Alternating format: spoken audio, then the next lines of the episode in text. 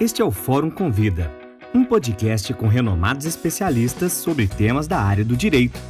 Porque o conhecimento bem aplicado pode mudar o mundo. Olá, sejam bem-vindos ao podcast Fórum Convida. Muito bom estar aqui com vocês para mais um bate-papo sobre esse vasto universo jurídico. Eu sou Raíssa Alves, jornalista aqui na Fórum, e hoje nós vamos conversar com Isadora Cohen, que também é nossa autora, uma das coordenadoras da obra Infracast, que também é sócia fundadora da ICO, Consultoria e Integração Público-Privado, co-coordenadora do grupo de estudos em PPPs, concessões e privatizações na Escola de Direito da FGV, professora do MBA de PPPs da FESP. O assunto deste episódio, inclusive, é infraestrutura social e o terceiro setor. Professora, antes de mais nada, nós queremos agradecer sua presença, sua participação aqui, falando com os ouvintes do podcast Fórum Convida. Muito obrigada, viu? Eu que agradeço, Raíssa, agradeço também a Editora Fórum pelo convite.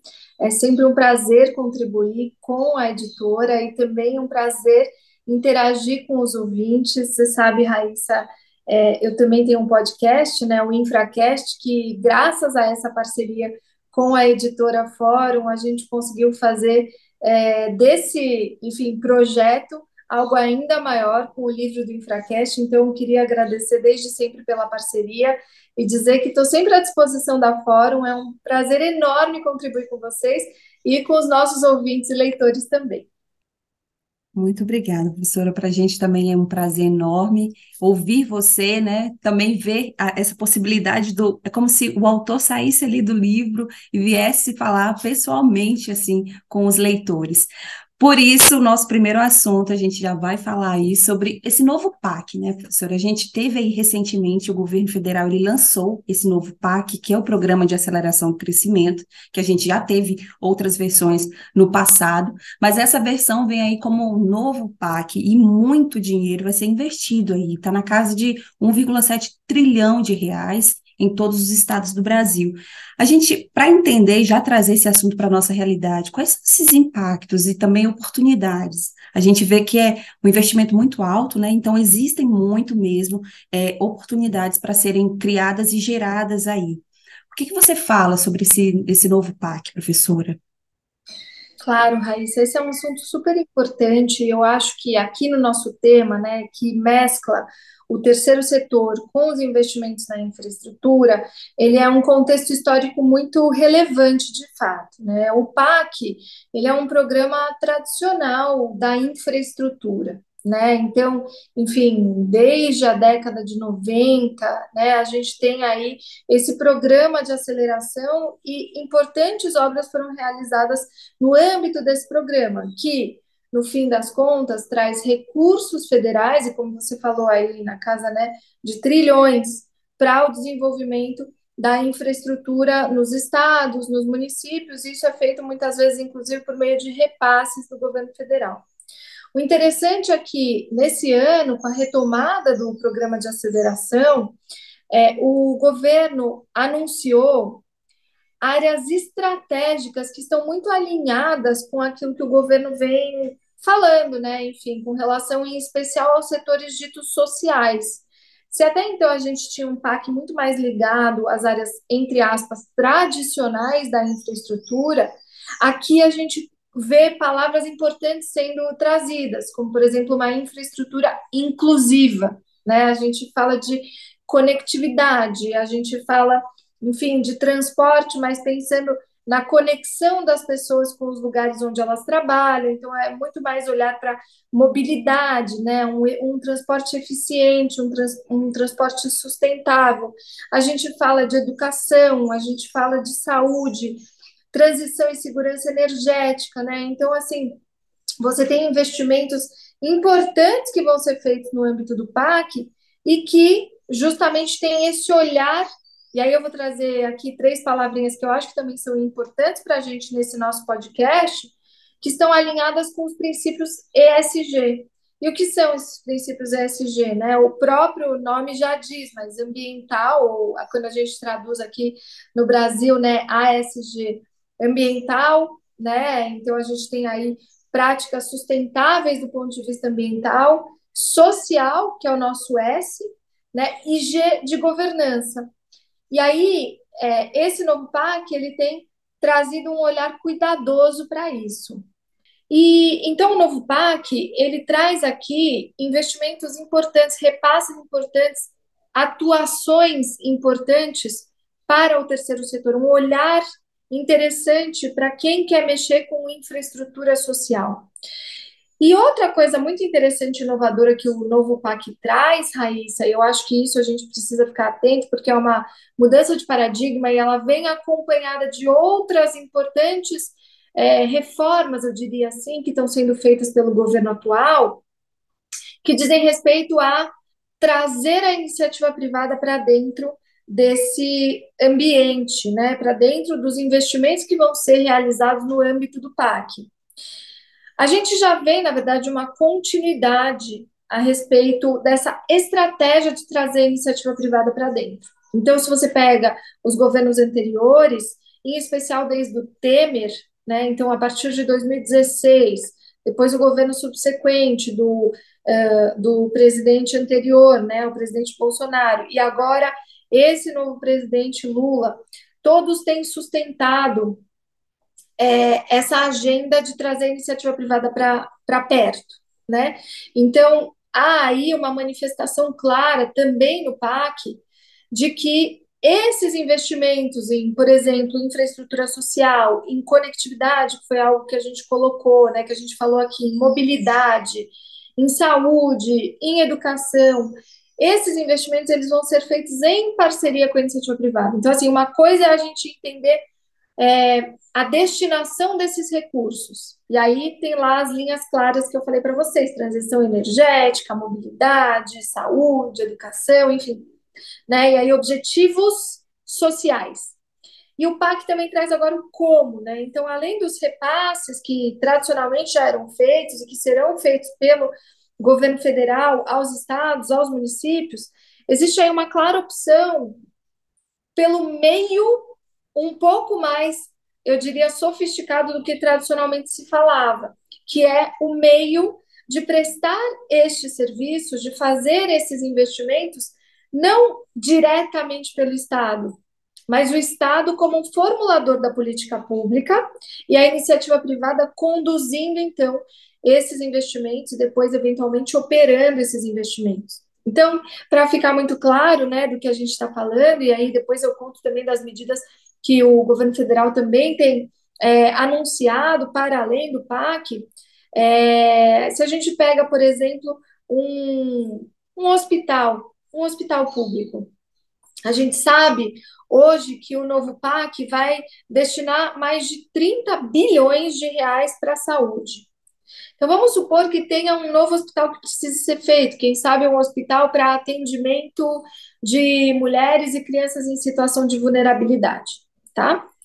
É, o que vai ser feito é um repasse, possivelmente, para a entidade responsável, e aí eu estou falando da entidade federativa, né? Então, vamos supor que seja um, um, um hospital estadual. Então, vai ser feito um repasse para aquele estado esse Estado vai gerenciar esse recurso e possivelmente esse Estado é, há aqui um claro incentivo para que esse Estado construa este hospital e opere este hospital em parceria com a iniciativa privada. Então, o Estado identificou qual que é a necessidade. Ah, atendimento de mulheres e crianças em situação de vulnerabilidade. Precisamos fazer um hospital para isso. Quem sabe, como por exemplo o Hospital Perola aqui em São Paulo. Ele tem uma, um forte viés, um forte direcionamento para esse objetivo. Beleza, vamos então construir esse hospital. Quem que vai construir? E aí, como eu disse, o novo PAC ele traz aí que as parcerias público-privadas são um instrumento à disposição do gestor público estadual, nesse caso hipotético que a gente está tratando, para é, que a iniciativa privada, então, possa somar forças ao Estado e aí sim levar adiante a política pública. Então, a iniciativa privada ficaria responsável por construir este hospital e depois, até no longo prazo, e aí a gente vai falar mais sobre as parcerias público-privadas, quem sabe operar esse hospital. E aí, Raíssa, tem um ponto interessante, né, nessa intersecção entre a infraestrutura e o terceiro setor. Porque se a gente for pegar a história do terceiro setor, né, e aqui, Raíssa, queria fazer uma menção honrosa para é, uma iniciativa do terceiro setor que eu aplaudo muito, na verdade, sou uma das cofundadoras e fui presidente dessa, que hoje é uma associação, que é a Associação de Mulheres em Infraestrutura, que chama Infra Women Brasil. O Infra Women Brasil, ele nasceu de um movimento de mulheres que queriam se ver mais representadas na infraestrutura, que tradicionalmente são setores muito masculinos, né? São setores que nasceram de um histórico de força bruta, né? Então, portanto, tinham realmente engenheiros masculinos, né? Assim, tinha, tinha uma presença de, de pessoas, é, de, de homens, né? Enfim, muito presente. E aí as mulheres começaram então a se reunir e falaram: poxa vida, a gente precisa se ver representada em mesas de debate, nos governos, nas presidências das empresas, nas diretorias, nas gerências. E a gente começou então a se juntar, nós mulheres que atuamos né, em infraestrutura, começamos a nos juntar e aí criamos um movimento que depois passou a ser uma associação. E eu, eu faço essa menção porque ela é uma alegoria perfeita de como nasceu esse movimento de organização do, do terceiro setor. Né? Então, se, enfim, nos idos lá da década de 90, durante o governo Fernando Henrique, a gente tinha o primeiro e o segundo setor. Né? Então, a gente tinha o governo e as empresas, em linhas muito gerais. E tinha uma parte da população que possivelmente não estava atendida, ou enfim, que se sentia menos representada nesses dois setores, no primeiro e no segundo setor. E essas pessoas começaram a se juntar e começaram a se organizar, e aí nasceu a necessidade de essas organizações representarem todo um setor que não se via representado nos primeiros e nos segundos setores. E se a gente for contando essa história, enfim, tem aí muitos episódios, muitos capítulos emblemáticos e importantes. Mas por que, que eu estou falando tudo isso, né, Raíssa?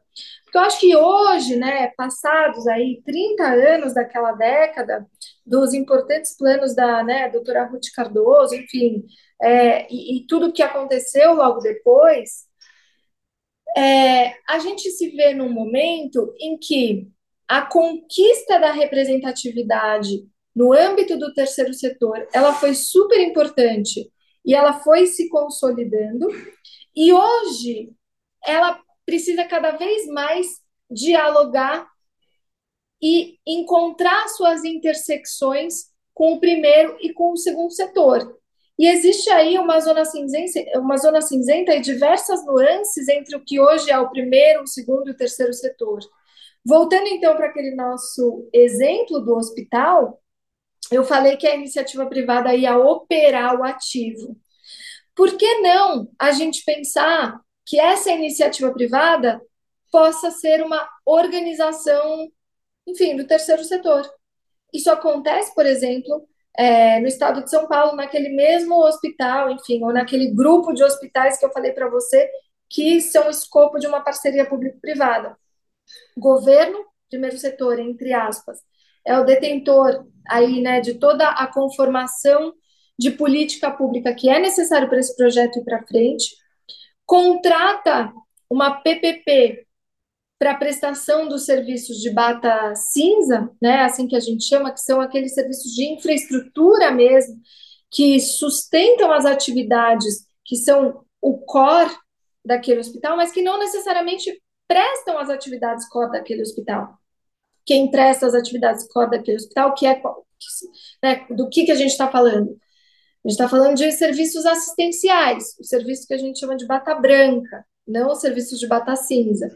Esses serviços de bata branca, tradicionalmente, ao longo desses últimos anos, foram sendo prestados ou pela administração direta, primeiro setor, ou até por organizações do terceiro setor.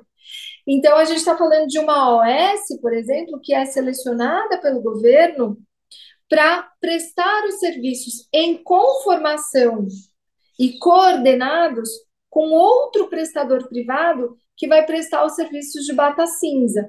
Então, a gente tem aqui uma relação tripartite do primeiro, segundo, terceiro setores da economia. É, e acho que o novo PAC ele traz uma, uma direção importante para a gente olhar para um, só resumindo, né, Raíssa? Um, Sim. serviços e infraestrutura social, e dois, convivência da iniciativa privada com o governo, e por que não dizer da iniciativa privada em seus diversos, em suas diversas facetas, nas diversas, né, enfim, carinhas aí que a iniciativa privada pode ter, inclusive em conformação, em coordenação com o terceiro setor. É, foi até bom mesmo você ter tocado nesse assunto, professora, porque a gente tem aqui na Fórum uma revista que faz justamente o fomento desses debates, que é a Revista de Direito do Terceiro Setor, a RDTS. Então, faz mesmo esse fomento, traz mesmo essas discussões, é, o, que, que, o que, que o universo jurídico está discutindo e está produzindo em relação a estudos é, voltados para o terceiro setor. É nítido pela sua fala que a gente tem um, um vasto campo com o um novo PAC, é, para atuação do terceiro setor, mas a gente sabe que a gente precisa mesmo entender como que isso vai se dar, e aí que entra o papel né, do, do, dos profissionais do direito, os profissionais que lidam com, esse, com essa área, não só da infraestrutura, mas com, com o direito do terceiro setor como um todo.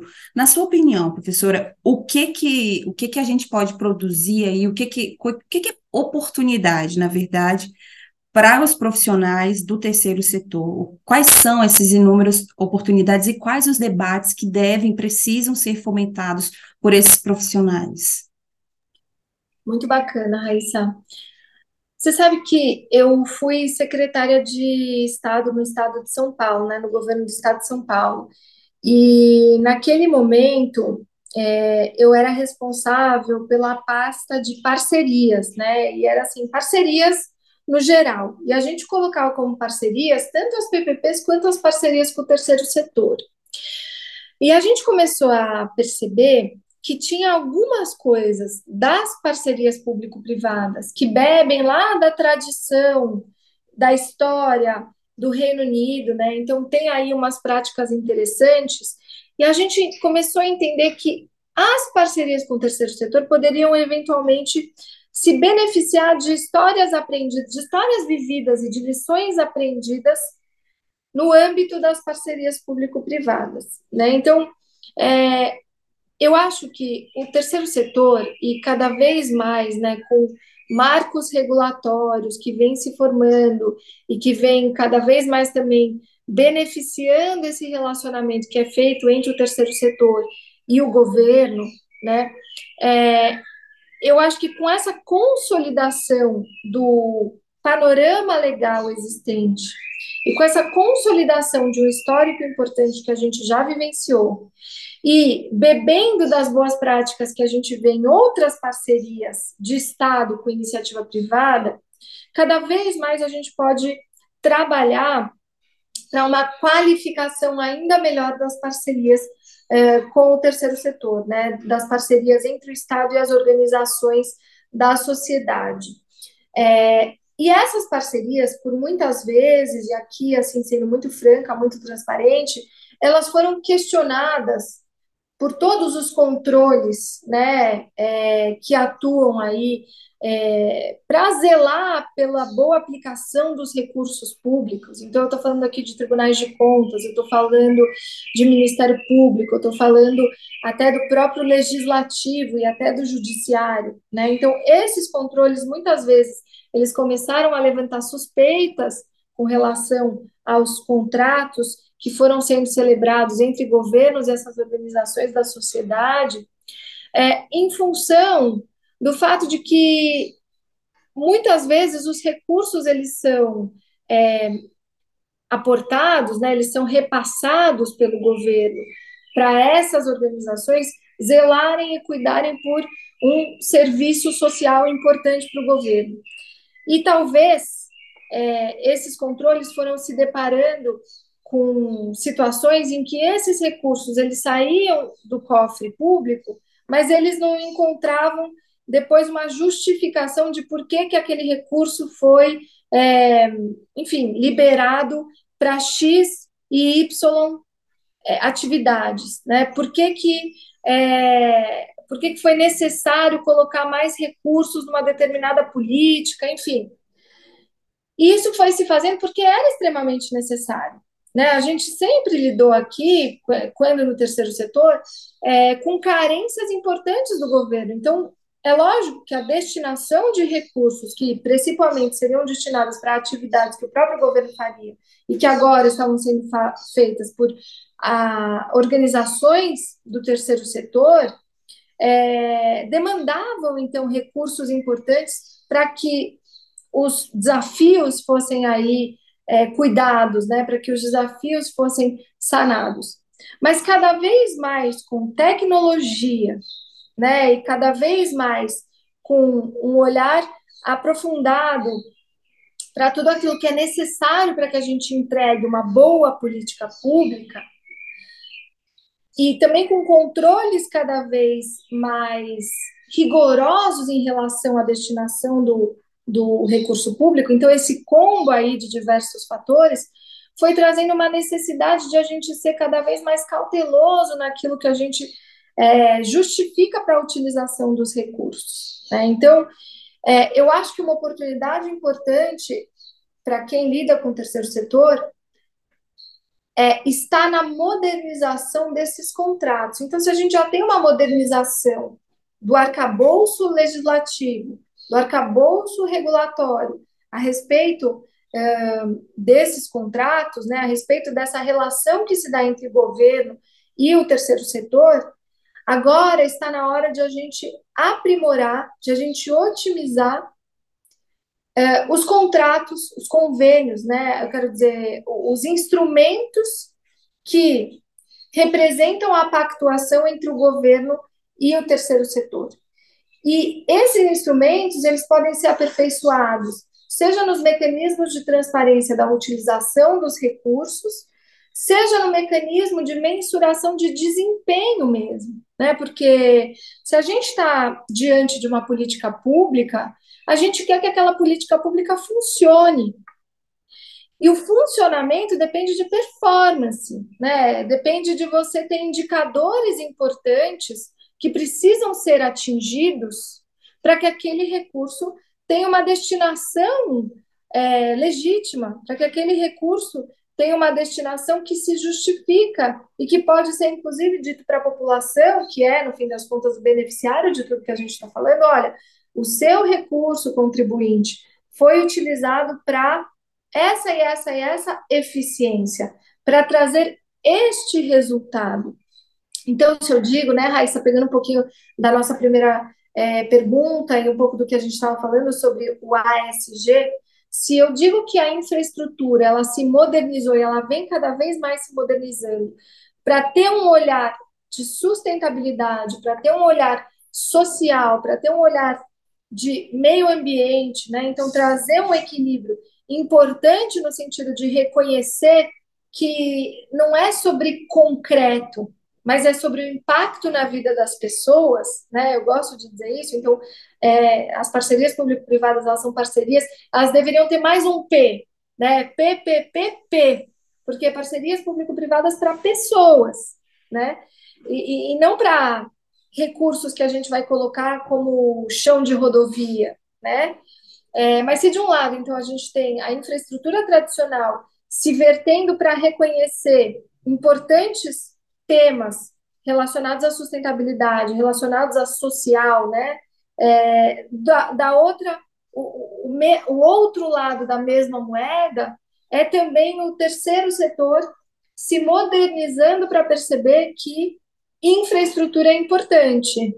Então, naquele mesmo exemplo que a gente trouxe das PPPs dos hospitais, se eu tenho uma OS prestando serviços de bata branca, talvez o recurso seja mais bem aplicado se eu tiver contratando para prestar os serviços de bata cinza alguém que realmente tem no seu DNA cuidar de infraestrutura. É dizer, olha, o médico, o enfermeiro, são pessoas que vão atender a população na linha de frente. São pessoas que vão prestar o serviço como se Estado fosse. Mas ao invés de colocar esse médico e esse enfermeiro lidando com prontuário, sistema de TI, reforma da ala de internação intensiva, é, reforma dos banheiros, né? Porque é importante. Equipamento com tudo aquilo que é necessário para o bom funcionamento do hospital. Poxa vida, talvez seja melhor eu aplicar recursos para a contratação de um terceiro que não é a OS, que não é alguém do terceiro setor, para que essa pessoa cuide daquilo que ela sabe cuidar melhor. E aí cabe ao terceiro setor entender que esse prestador da infraestrutura também é muito importante. E veja, Raíssa, só para concluir essa provocação importante que você trouxe aqui para mim. No começo, e aí remontando lá à década de 90, como a gente falou, né, toda a história da criação das organizações da sociedade civil, das organizações sociais, foi uma conquista enorme a gente poder ter essas organizações sendo reconhecidas como um terceiro setor da economia. E foi importantíssimo também trazer um arcabouço que abrace né, essas organizações. Ao mesmo tempo, e enfim, com a história passando, você que num primeiro momento lida, lidava com ONGs, né, com organizações não governamentais, era assim que a gente chamava, essas ONGs elas foram ficando cada vez mais sofisticadas. Então, se no começo a gente tinha uma certa desorganização, Hoje você tem grandes instituições que começaram atuando no segundo setor, por exemplo, e que atualmente tem um, um braço importante de terceiro setor. Eu vou dar um exemplo, já que a gente está falando de saúde, depois a gente pode mudar o setor, claro.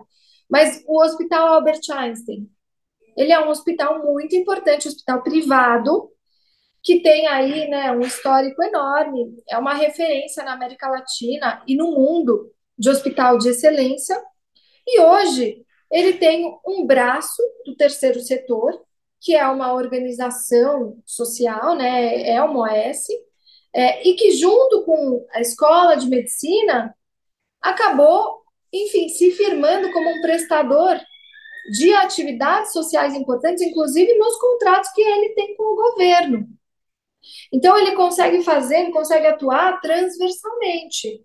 Então, tudo para dizer que o olhar para essas organizações, que antes a gente falava, ah, é uma ONG qualquer, ah, é só mais uma ONG, ou é mais uma organização que está se formando aí por alguém que não se sente representado pelo governo. Não. Hoje são grandes organizações que participam do jogo, que são muito sérias e que estão aí buscando cada vez mais é, atender a melhores práticas para mostrar que os recursos aplicados pelo governo são recursos bem aplicados para a sociedade, por meio da prestação de serviços que é feita por um terceiro que zela por isso e que, portanto, tem todos aí os mecanismos de controle e de gestão desses recursos, inclusive com transparência para que a sociedade possa entender como esses recursos estão sendo aplicados. Interessante mesmo, professora, porque eu acho que a gente avaliando tudo isso, acho que o Brasil teve um, uma palhinha do que é a importância do terceiro setor, principalmente na pandemia.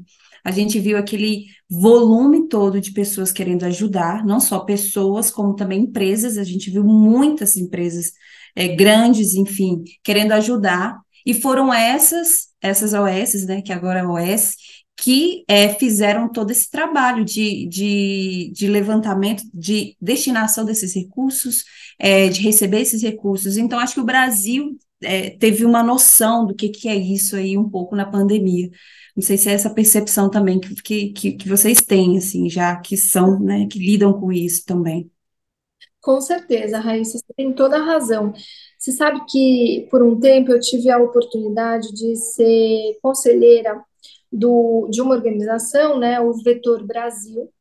E o Vetor Brasil ele tem como missão capacitar jovens e é, fazer com que esses jovens integrem a burocracia estatal. Eu estou chamando assim, mas a verdade é que eles aproximam grandes talentos, mentes brilhantes, de vagas que o governo precisa preencher com pessoas boas.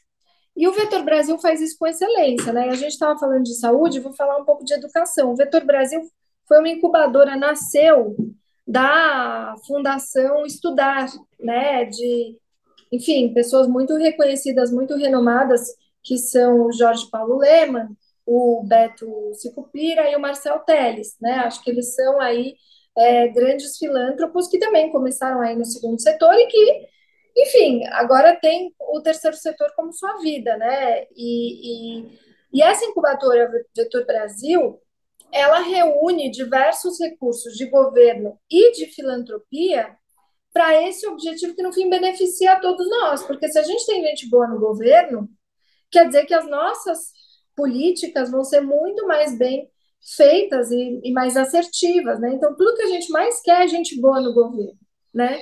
E o Vetor Brasil consegue fazer isso. Tudo isso para te dizer, Raíssa, que é o seguinte, na pandemia e em outras coisas que acontecem, aí, por exemplo, né, você está em Minas, então, quando a gente teve os eventos de rompimento das barragens de Mariana, de Brumadinho, né, quando a gente tem, até agora, né, a gente está diante de guerras na Ucrânia com a Rússia, a gente está diante de guerra é, Palestina, Israel, né? Enfim, a gente tem aí vivido diversos uh, episódios mundiais que sempre fazem com que a gente levante a seguinte pergunta: para como eu ajudo? Para quem que eu dou? Né? E às vezes dá mais segurança, você tem toda a razão, né? Por exemplo, eu doei muito para Gerando Falcões, que é uma organização do terceiro setor.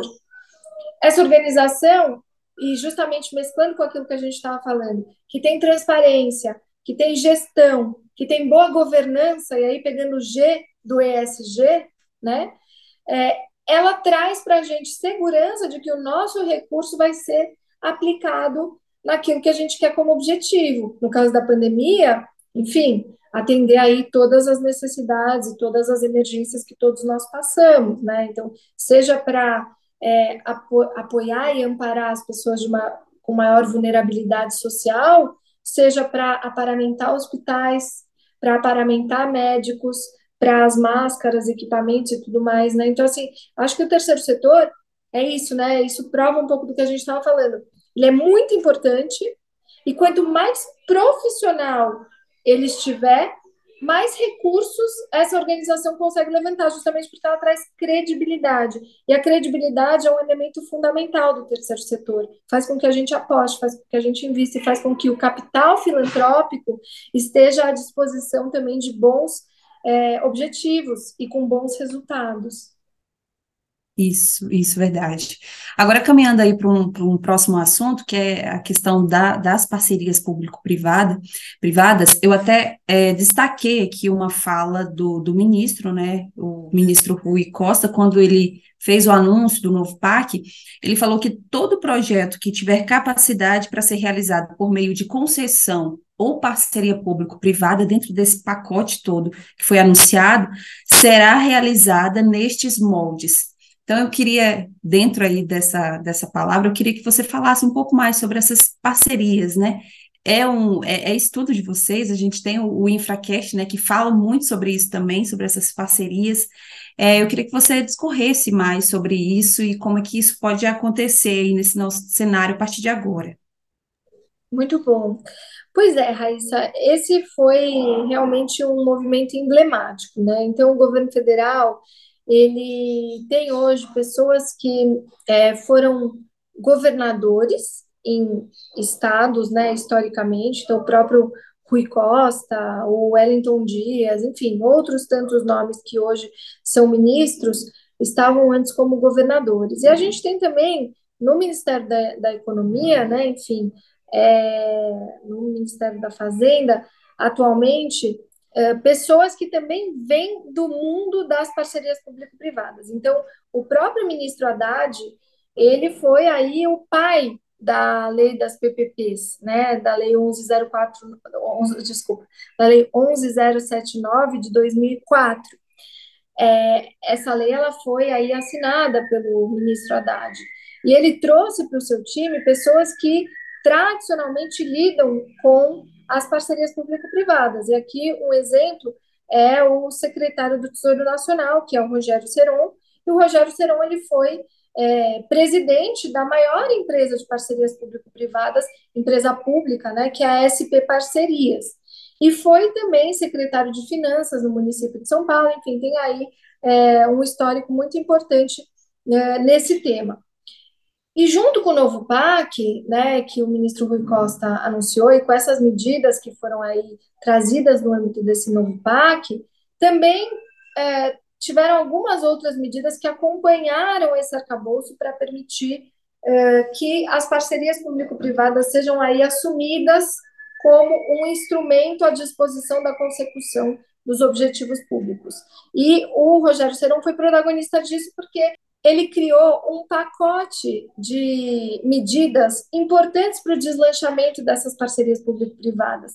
Medidas fiscais, medida de contabilização, medidas de garantias. Né? E o que, que são essas parcerias público-privadas? Como eu disse para você, são arranjos contratuais que o governo faz quando ele escolhe alguém para apoiá-lo nos investimentos que ele precisa fazer, na condução de políticas públicas e esse alguém, alguém da iniciativa privada, fica responsável pela prestação dos serviços durante um longo espaço de tempo. Eu estou falando aqui de 30 anos. Ou seja, o Estado contrata uma empresa para conduzir um projeto, fazendo as obras desse projeto e depois operando essas obras, prestando serviços durante 30, 40, 50 anos, enfim. Se for parceria público-privada mesmo, aí a gente está falando de um limite de 35 anos. E aí o governo, ele paga essa empresa para fazer isso, por meio de contraprestações. Em alguns arranjos, o pagamento dessa empresa vem dos usuários daquela infraestrutura. Então, por exemplo, se a gente está falando de uma rodovia, quem paga por essa infraestrutura são os usuários, que pagam pedágio quando eles passam pela cabine de pedágio ali. A gente paga tarifa, por exemplo, da energia elétrica, a gente paga é, tarifa de água, esgoto, enfim, esses serviços eles podem ser custeados também pela, pela desculpa, esses serviços eles podem ser custeados também, então, pelos usuários dessa infraestrutura. E aí, é, de novo, né? Eu acho isso um arranjo muito eficiente e ele convive muito bem, em especial nos setores sociais, com essa multiplicidade de atores que estão na nossa economia. Então, se a gente for pegar uma escola, de novo, a gente pode ter uma empresa fazendo a infraestrutura dessa escola, manutenção predial, a conservação, todas as obras que são necessárias, e a gente pode ter uma organização do terceiro setor apoiando o governo nos serviços que são serviços docentes, né? Então, enfim, você tem lá, enfim, talvez uma parte de tecnologia sendo aportada por uma organização do terceiro setor, ou até mesmo capacitações, apoio na definição das grades curriculares e outras tantas coisas que ajudam o professor público a tornar aquele ambiente ainda melhor. Né? Então, acho que as parcerias público-privadas são um acerto e acho e concordo com o ministro Rui Costa que é importante a gente, desde o governo federal, passar a mensagem de que os investimentos eles serão mais eficientes, eles serão mais bem realizados, eles são mais estratégicos se forem feitos junto com a iniciativa privada. Então é um acerto porque isso gera uma onda de estados e municípios que passam a acreditar também ferramenta, nessa ferramenta como algo à disposição para melhores políticas públicas. Perfeito, professora. Já que caminhando para o final mesmo é, do nosso podcast, eu queria só que você destacasse aí algum assunto. Se, eu sei que a gente conversou aí um pouco sobre é, escolas, você falou um pouco sobre infraestrutura. Se você tem algo nesse sentido para destacar, é, e já mesmo caminhando para o final, a gente é, fazer suas considerações finais aí para a gente encerrar o nosso podcast. Olha, Raíssa, eu acho que a gente falou bastante, tem muita coisa para falar, né? Mas assim, se eu pudesse dar uma mensagem final, é essa, assim. Eu acho que o terceiro setor, ele é muito forte no Brasil, ele tem uma oportunidade de se fortalecer ainda mais, e ele tem portas abertas dos governos é, que passaram cada vez mais a acreditar no modelo de parcerização com a iniciativa privada. E essa parcerização, ela vem tanto com os prestadores tradicionais do primeiro setor, desculpe, tanto com as empresas tradicionais do segundo setor, quanto também com os atores do terceiro setor, que nessa intersecção, em especial nos projetos sociais, que são a nova cara desses governos, enfim, que cada vez mais tem ganhado protagonismo em função daquilo que a gente falou no começo, né, de a gente ter que fazer projetos mais ESG, o terceiro setor ganha ainda mais espaço, mas que é uma oportunidade não só de espaço, mas também de maior profissionalização, de melhor governança, para que cada vez mais a gente tenha um ecossistema inteiro contribuindo para melhores políticas públicas a partir desse ator importante que é, esses atores importantes, aliás, que são as organizações do terceiro civil. Acho que é isso, querida. Isso mesmo, professora. Só lembrando aí os nossos ouvintes que a gente está, a revista de direito do terceiro setor da Fórum está com a, está aberta para inscritos, para receber os artigos, né, estudos é, das pessoas em relação a esses, esses assuntos, esses diversos assuntos. Então, basta acessar o site da Fórum e ver todas as regras para a publicação desses artigos.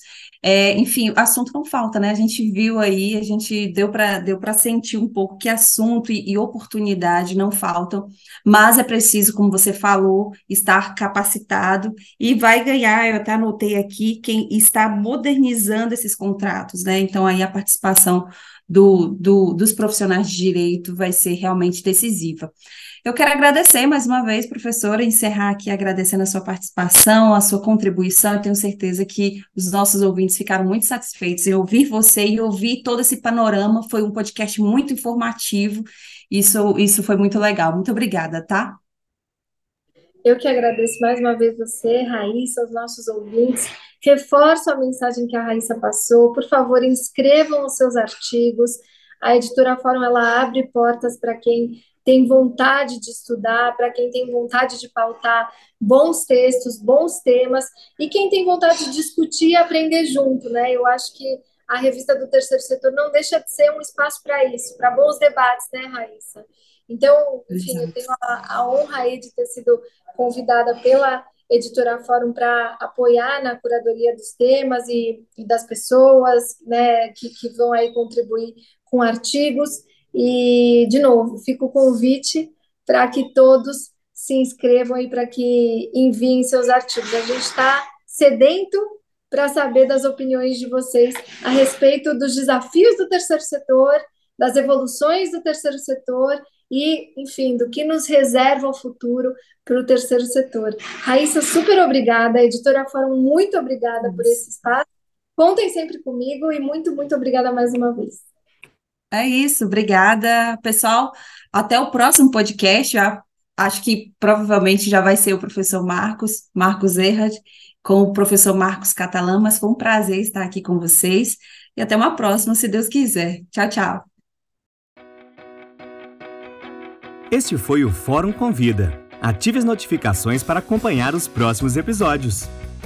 Realização: Editora Fórum.